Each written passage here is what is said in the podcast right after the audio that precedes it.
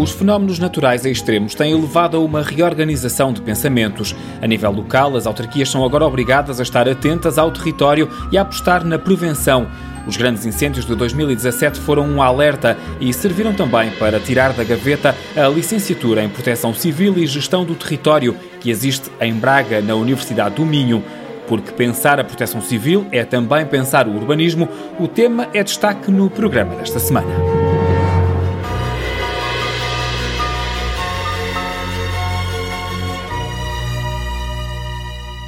António Bento Gonçalves é professor na Universidade do Minho, no departamento que tem a única licenciatura do país no ensino público que conjuga proteção civil e ordenamento do território. Professor, o tema ou o título da vossa licenciatura vai além da proteção civil, engloba também a gestão do território, porque proteção civil é muito mais do que aquilo a que estamos habituados a falar em Portugal, que é de incêndios e de inundações. A proteção civil vai muito para além disso e basta ver quando temos ondas de calor ou vagas de frio também os mortos que temos eh, em Portugal ou quando temos secas generalizadas. Portanto, a proteção civil é muito mais do que isso. No nosso caso em particular, como esta licenciatura nasceu no SEI do Departamento de Geografia, onde já tínhamos algum conhecimento e, e alguma investigação sobre riscos eh, naturais e sobre as questões relacionadas com o ordenamento do território e com a gestão do território, e partindo de um princípio que para protegermos as populações e os bens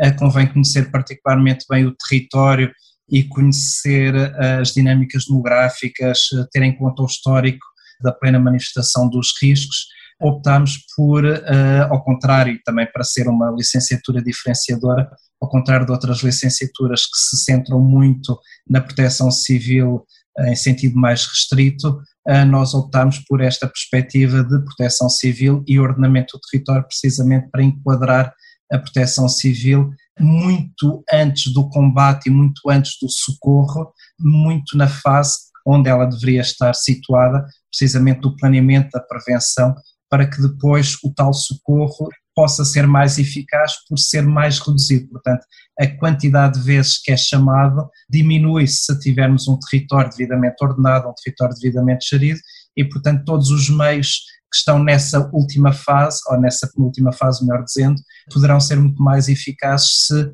antes a montante tudo funcionar melhor. E daí este nome diferente da nossa licenciatura. E gerir ou ordenar o território implica uma proximidade grande com as populações. As pessoas que vocês estão a formar vão trabalhar onde? Nas câmaras municipais, por exemplo? Nas equipas de proteção civil? As pessoas que nós estamos a formar, e este ano estamos particularmente felizes porque este ano saiu a primeira fornada, portanto a licenciatura é de três anos, portanto tivemos os nossos primeiros licenciados agora em junho, julho, e portanto eles vão começar ou estão aptos para começar a trabalhar nos organismos oficiais, como seja a Autoridade Nacional de Emergência e Proteção Civil, nas câmaras municipais eh, no âmbito dos serviços municipais de proteção civil, nos centros distritais de operação e socorro, portanto, em todos os organismos oficiais ou privados, porque também, felizmente, já temos toda uma série de instituições e de empresas privadas que também trabalham nestas áreas do safety e do security, e, portanto, eles estão habilitados para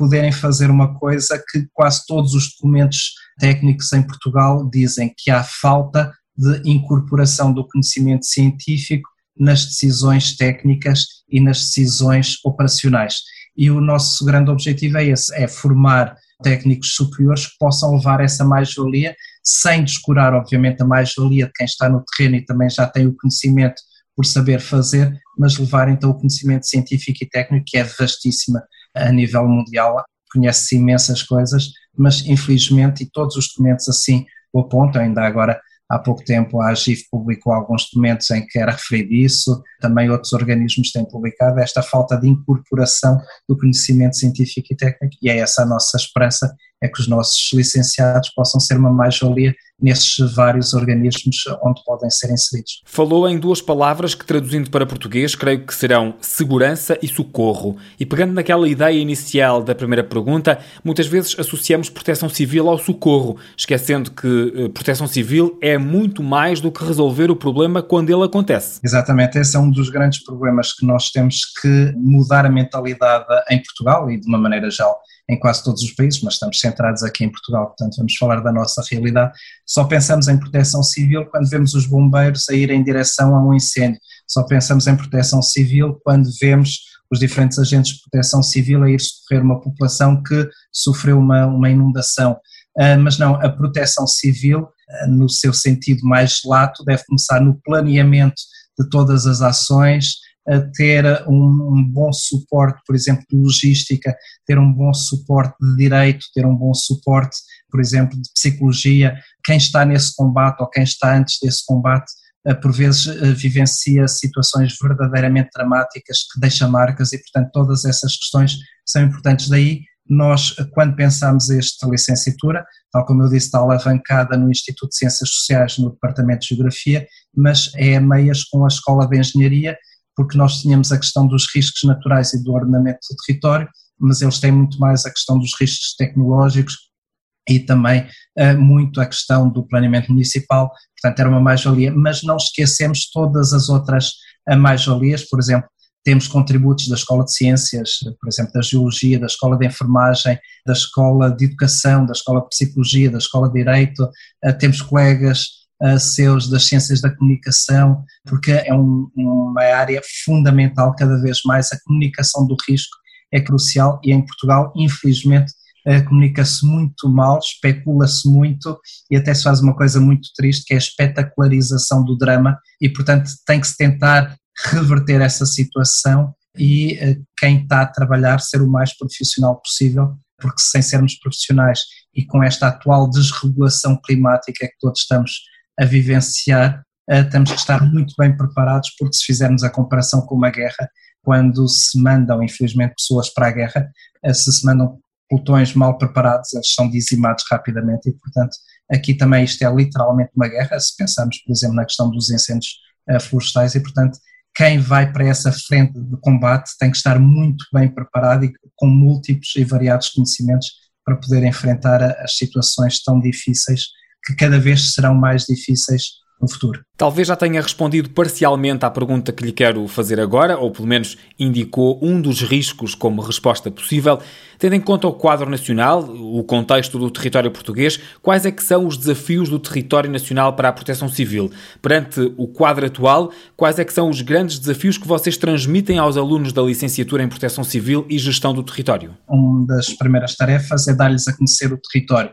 outro problema que temos vivido em Portugal ao longo dos tempos é que se faz planeamento igual, sei lá, no Alvito ou em Alijó. Portanto, para simplificar, no Alentejo ou em Trás-os-Montes, quando as realidades físicas e humanas são totalmente diferentes. Portanto, tentamos dar-lhes esse quadro humano e físico, mostrar as, as diferenças, que são muitas e que depois são cruciais para aquilo que vem a seguir, quer para a parte do planeamento, quer para a parte da gestão, quer para a parte do, do combate, do socorro, quer até para depois do pós-combate, para a fase da reabilitação e da recuperação. E, portanto, começamos por aí, mas depois tentamos dar-lhes uh, algumas, ou fornecer-lhes algumas competências, por exemplo, ao nível dos sistemas de informação geográfica, uh, eles têm várias disciplinas de sistemas de informação geográfica, porque é cada vez mais uma ferramenta crucial para cruzar rapidamente muita informação quer estatística, quer cartográfica, que pode ser de grande apoio. Apostamos também na detecção remota, cada vez mais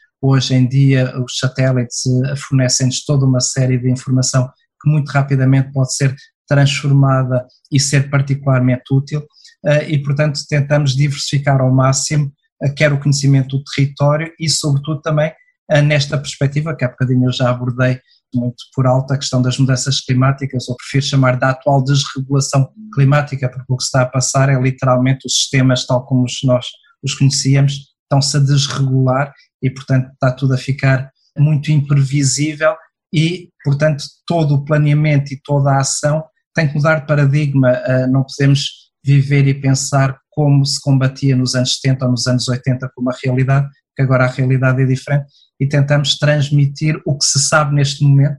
eh, e há muitas contradições, há muitos estudos, mas tentamos eh, traduzir então aquilo que se sabe para que eles estejam melhor preparados para enfrentar estes novos desafios que já estão aqui atualmente bem presentes no nosso território. A disparidade entre a realidade de um interior cada vez mais vazio e um litoral cada vez com maior densidade populacional traz também desafios a quem vai trabalhar nos próximos anos na proteção civil? Sim, é completamente diferente, por exemplo, estar a trabalhar na área da proteção civil uh, numa área do interior de baixa densidade, eventualmente com grandes barragens e com muita área florestal ou área agrícola que pode sofrer secas particularmente uh, complicadas, ou estar no litoral com a tal pressão demográfica que falou, uma subida do nível médio das águas do mar que leva à erosão costeira, a problemas que verificamos uh, todos os dias, ou depois problemas específicos de proteção civil em meios urbanos, em que também os desafios são muito grandes e foi aí que também começou a nascer uh,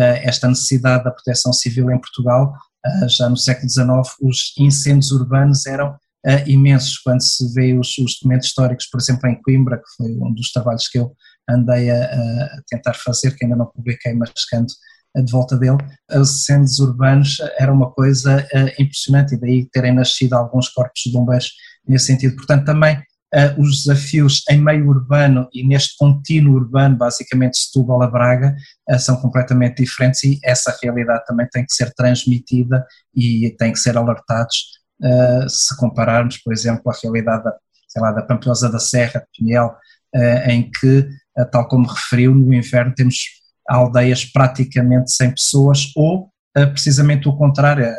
aqueles desafios das aldeias seguras em que eu já visitei aldeias em que as pessoas mais jovens têm 85 anos e, portanto, em caso de ser necessário evacuar, eh, é completamente diferente evacuar uma população de 85 a 97 ou evacuar uma população que tem crianças, recém-nascidos. Portanto, tudo isso tem que ser equacionado e depois, quando se trabalha nos planos municipais de emergência, nos planos operacionais municipais, tudo isso tem que ser vertido para que, na altura da resposta, a resposta seja o mais eficaz possível. António Bento Gonçalves, responsável pelo departamento que tem a licenciatura em Proteção Civil e Ordenamento do Território na Universidade do Minho, em Braga, um curso que, mesmo depois de acreditado, estava na gaveta, de onde conseguiu sair devido aos grandes incêndios de 2017. A única licenciatura no ensino público que conjuga Proteção Civil e Ordenamento do Território. Há depois também Engenharia de Proteção Civil, no Politécnico de Castelo Branco, e ainda um curso superior profissional no Politécnico de Viseu. A Proteção Civil e o Ordenamento do Território território, em destaque esta semana no Desafios do Urbanismo.